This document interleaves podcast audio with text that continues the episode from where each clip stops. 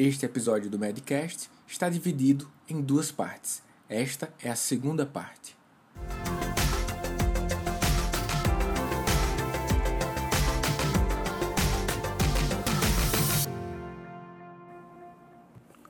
Analisemos agora a classe dos chamados antagonistas dos canais de cálcio ou bloqueadores dos canais de cálcio, como são comumente chamados.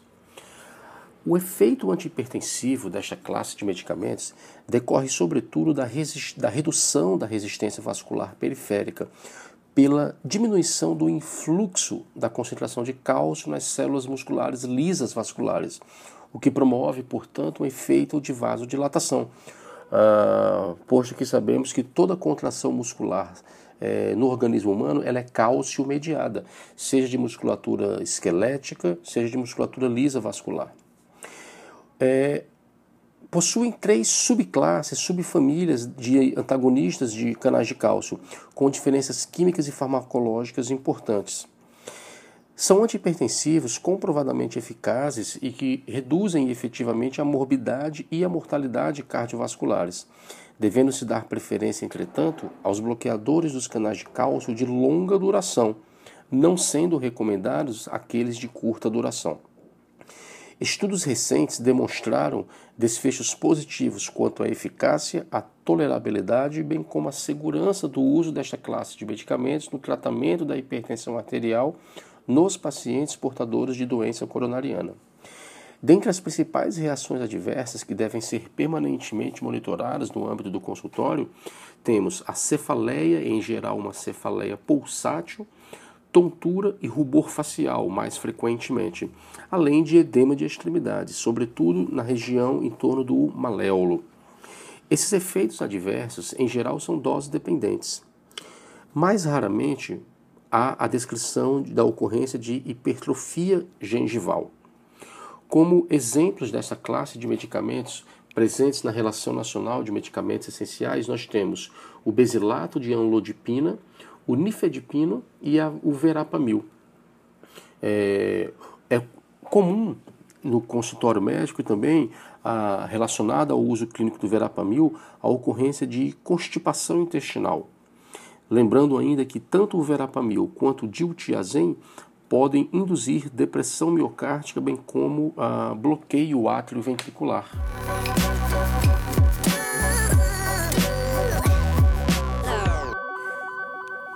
Passemos a estudar agora a classe dos chamados inibidores da enzima conversora da angiotensina, cujo protótipo principal desta classe podemos citar dois, o captopril e o enalapril. Esta classe de drogas age fundamentalmente pela inibição da enzima conversora da angiotensina, a ECA, bloqueando a transformação da angiotensina 1 em angiotensina 2 no sangue e nos tecidos. São drogas particularmente eficazes no tratamento da hipertensão arterial, reduzindo tanto a morbidade quanto a mortalidade cardiovasculares de pacientes hipertensos. Pacientes também com insuficiência cardíaca se beneficiam desta classe de drogas, ou ainda pacientes com infarto agudo do miocárdio prévio, em especial naqueles que apresentam a baixa fração de ejeção, Naqueles pacientes também de alto risco para doença aterosclerótica, são drogas úteis na prevenção secundária do chamado acidente vascular encefálico. Quando administrados no horizonte clínico de longo prazo, os inibidores da ECA retardam o declínio da função renal em pacientes com nefropatia diabética ou mesmo de outras etiologias. Como principais efeitos colaterais do uso clínico desta classe de medicamentos, devemos monitorar permanentemente a chamada tosse seca, que pode ocorrer em até cerca de 5 a 15% dos pacientes, alteração do paladar e, mais raramente, reações de hipersensibilidade, manifestando-se clinicamente com erupções cutâneas, racho cutâneo e edema neurótico. Nos indivíduos portadores de insuficiência renal crônica, podem eventualmente agravar a hiperpotassemia. Nos pacientes com hipertensão renovascular bilateral ou unilateral associada a rim único, podem promover redução da filtração glomerular com consequente aumento dos níveis séricos tanto de ureia quanto de creatinina. O uso clínico dos inibidores da ECA em pacientes com função renal reduzida pode causar um aumento de até 30% das cifras séricas de creatinina. Porém, em longo prazo, há a preponderância do chamado efeito nefroprotetor desta classe de medicamentos. O uso dos IECAS é formalmente contraindicado na gravidez pelo risco de complicações fetais. Desta forma, o emprego desta classe de medicamentos deve ser judicioso e frequentemente muito bem monitorado, tanto em adolescentes quanto em mulheres em idade fértil.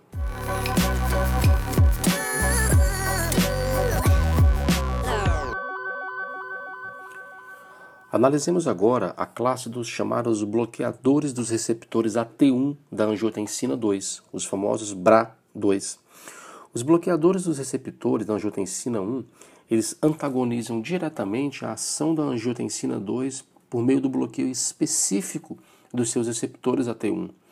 São drogas particularmente eficazes no tratamento da hipertensão arterial especialmente em populações de elevado risco cardiovascular ou que apresentam comorbidades concomitantes, proporcionando redução tanto da morbidade quanto da mortalidade cardiovasculares associadas à hipertensão. Estudos também comprovaram o efeito benéfico eh, nos pacientes hipertensos portadores de insuficiência cardíaca congestiva, bem como sua utilidade na prevenção do acidente vascular cerebral. São drogas nefroprotetoras no paciente com diabetes mellitus do tipo 2 com nefropatia diabética estabelecida ou mesmo inicial. Estudos de meta-análise recentes apontaram para uma equivalência entre a classe dos inibidores da enzima conversora de angiotensina, os IECAs, e os BRAS, os bloqueadores de receptores de angiotensina, na redução de eventos coronarianos e uma leve superioridade dos BRAS na proteção cerebrovascular. O tratamento com bloqueadores de receptores de angiotensina, assim como o do uso de IECAS, vem sendo associado a uma menor incidência de novos casos de diabetes do tipo 2. Em geral, os efeitos colaterais relacionados ao uso dos, dos uh, bloqueadores de receptores de angiotensina são semelhantes à classe dos inibidores da ECA portanto apresentando uma boa tolerabilidade.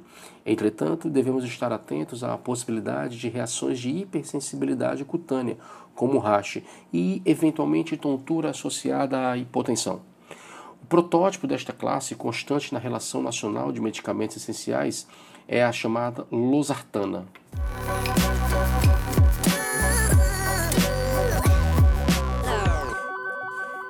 E a partir de agora, é, passamos a analisar os chamados inibidores diretos da renina, a última classe disponível no país para tratamento da hipertensão arterial. Como protótipo desta classe, nós temos o chamado alisquireno. Ele é o único representante desta classe atualmente disponível para uso clínico no país e promove uma inibição direta da ação da renina, com consequente diminuição da formação da angiotensina 2.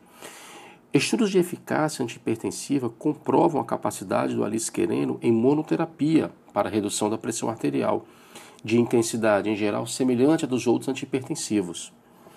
Estudos clínicos de curta duração apontaram um efeito benéfico na redução da morbidade cardiovascular e renal, bem como da ocorrência de hipertrofia de ventrículo esquerdo e de proteinúria. Entretanto, ainda esperam-se os resultados de estudos de desfecho de maior prazo para a avaliação do impacto real desta classe de medicamento na mortalidade e na morbidade cardiovascular e renal associadas à hipertensão. Em geral, eles apresentam um bom perfil de tolerabilidade, é, ocorrendo em menos de 1% dos pacientes a possibilidade de desenvolvimento de racho cutâneo, diarreia, sobretudo em doses mais elevadas, aumento de CPK, que é um marcador de lesão muscular neste caso, bem como a ocorrência de tosse, que são eventos infrequentes. É, o alisquereno é ainda contraindicado na gravidez.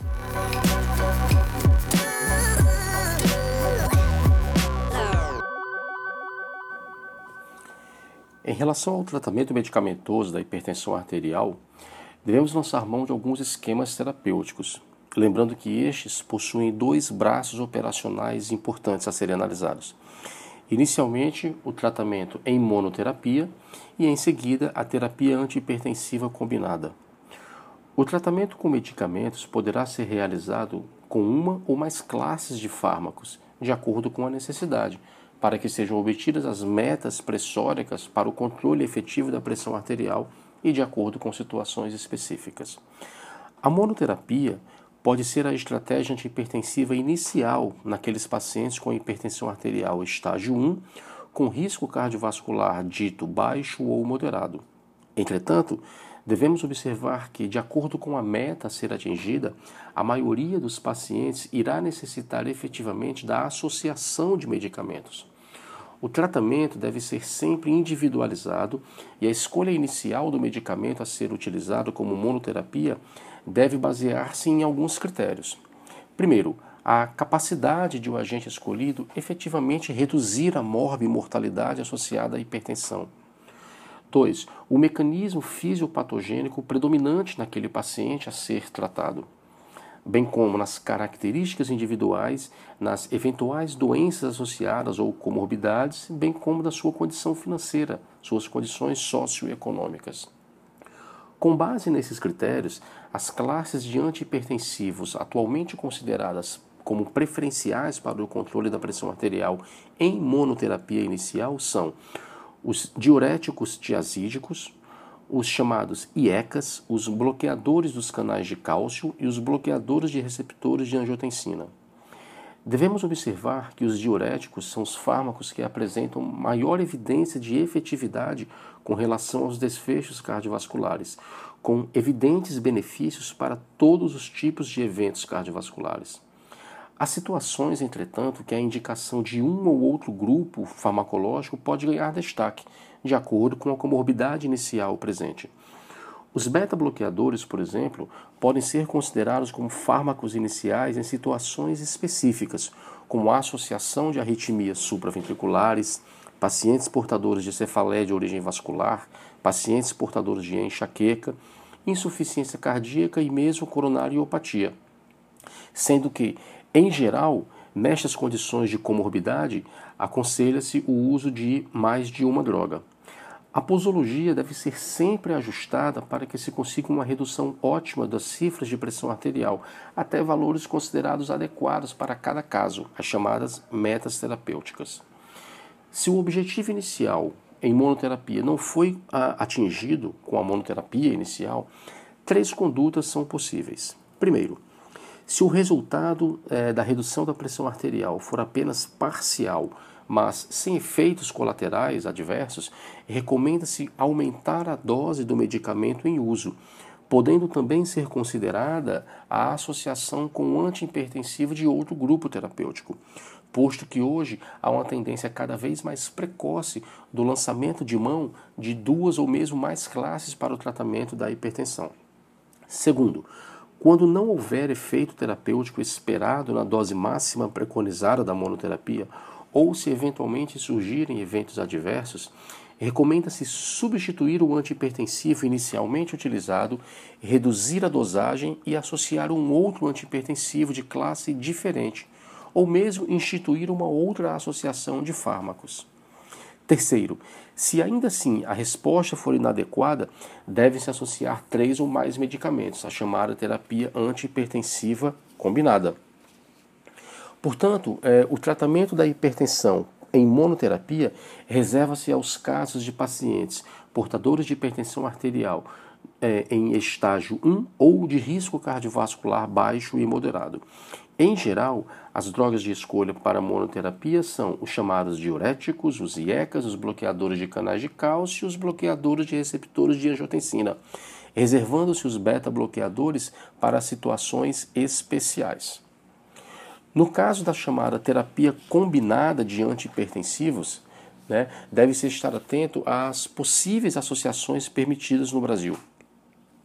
É, em geral, os diuréticos podem ser associados com quaisquer classes é, de antihipertensivos, mesmo com diuréticos.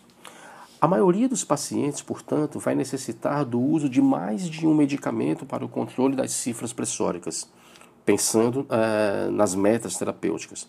Por esse motivo, os pacientes com hipertensão estágio 1 e com risco cardiovascular alto ou muito alto, ou com doença cardiovascular associada, e aqueles com estágio 2 ou 3, mesmo sem outros fatores de risco associados, devem ser considerados de eleição para o uso de combinação de fármacos antihipertensivos.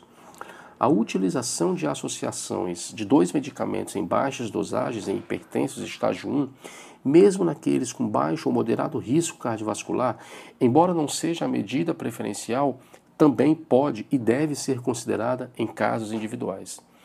Para a escolha dos medicamentos em associação, deve ser evitado o uso de antihipertensivos que compartilham o mesmo mecanismo de ação. Fazem a exceção a esta regra, como dito anteriormente, o uso de diuréticos tiazídicos com poupadores de potássio. O uso de diuréticos de alça deve ser reservado apenas para aqueles com ritmo de filtração glomerular inferior a 30 ou naqueles com estados edematosos. Lembramos que as associações que tenham atuação sinérgica sempre serão bem-vindas, pois irão propiciar resultados melhores. É, caso não sejam alcançadas as metas de controle da pressão arterial com dois fármacos, podem ser tomadas algumas decisões clínicas. Primeiro, em caso de resultado tão somente parcial e na ausência de efeitos colaterais, devemos optar por aumentar a dose da combinação inicial ou mesmo acrescentar mais um antihipertensivo de uma terceira classe. Segundo, quando a meta não tiver sido atingida na dose máxima preconizada da associação, ou mesmo na vigência de, do surgimento de eventos adversos, recomenda-se a substituição da combinação. E terceiro, se nas doses máximas possíveis não obtivermos o controle da pressão arterial, deve-se associar outros antihipertensivos. Caso o diurético não tenha sido a primeira escolha e não esteja sendo utilizado na associação de dois fármacos, um terceiro fármaco deve ser acrescentado, posto que este potencializa a ação antihipertensiva de qualquer dos medicamentos iniciais. Nos casos em que fique configurado a hipertensão arterial do tipo resistente, ou seja, a falta de controle da pressão arterial com o uso de pelo menos três medicamentos em dosagens máximas e toleradas, sendo pelo menos um deles um diurético, está indicada a associação de espironolactona. Portanto, devemos estar sempre atento a estes dois braços chamados operacionais para a abordagem medicamentosa do paciente portador de hipertensão o braço operacional da chamada monoterapia e o braço operacional das chamadas combinações ou terapia antihipertensiva combinada, sem perdermos de vista no horizonte clínica sempre a abordagem do tripé do tratamento do paciente hipertenso, que não se faz somente às custas de tratamento farmacológico, mas também através de modificações de estilo de vida e implementações, implementação de medidas dietéticas capazes de uh, promover um menor aporte de sal ao paciente.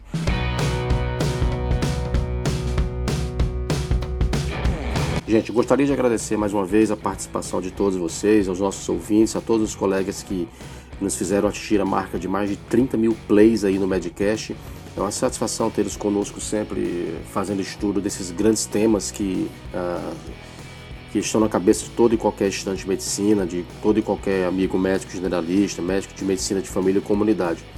Então, uh, fica o convite para que vocês conheçam é, cada vez mais o Medcast, acompanhem nossos programas e tenham uh, o prazer de, também de conhecer o Profissão Médica na sua escola médica online. Um grande abraço a todos vocês. Eu fico aqui, sou Alexandre, falo de Fortaleza, no estado do Ceará. Um grande abraço a todos vocês, uma excelente semana de trabalho para todos vocês. Um beijo, um abraço. Tchau.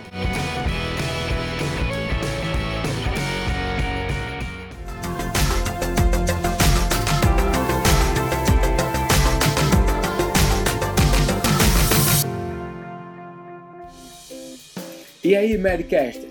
Espero que você tenha gostado de mais este episódio. Agora, entra lá no nosso blog, profissionmedica.com.br barra blog. Lá você tem a possibilidade de entrar na nossa lista de e-mails. Quem faz parte da nossa lista de e-mails recebe conteúdo adicional, web aulas, conteúdos em textos e e-books. Forte abraço e a gente se encontra lá no blog.